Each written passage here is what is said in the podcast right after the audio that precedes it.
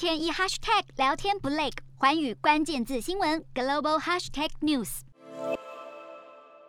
中国东方航空班机二十一号在广西梧州藤县失事坠毁，经过连日搜救，已经找到了第二个黑盒子，有助于还原整个事件的经过，厘清空难发生的原因。事故应急处置指挥部已经透过 DNA 鉴定确认一百二十名遇难者身份，并且可以确定搜救现场已无机上人员的生命迹象，证实机上一百三十二人全数罹难。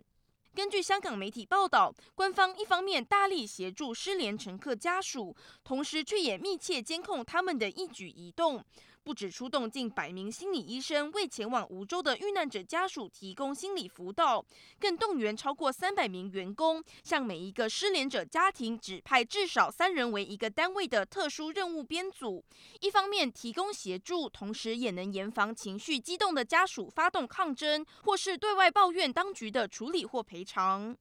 欢迎询问刘敏轩综合报道。Hello，大家好，我是环宇新闻记者涂文君。如果你有聊天障碍、话题匮乏，想要跳脱舒适圈，现在只要追踪环宇关键字新闻 Podcast，就可以体验一场沉浸式的国际新闻响宴。从政治、经济到科技，一百八十秒听得懂的国际趋势，让你一天一 Hashtag 聊天不 lag。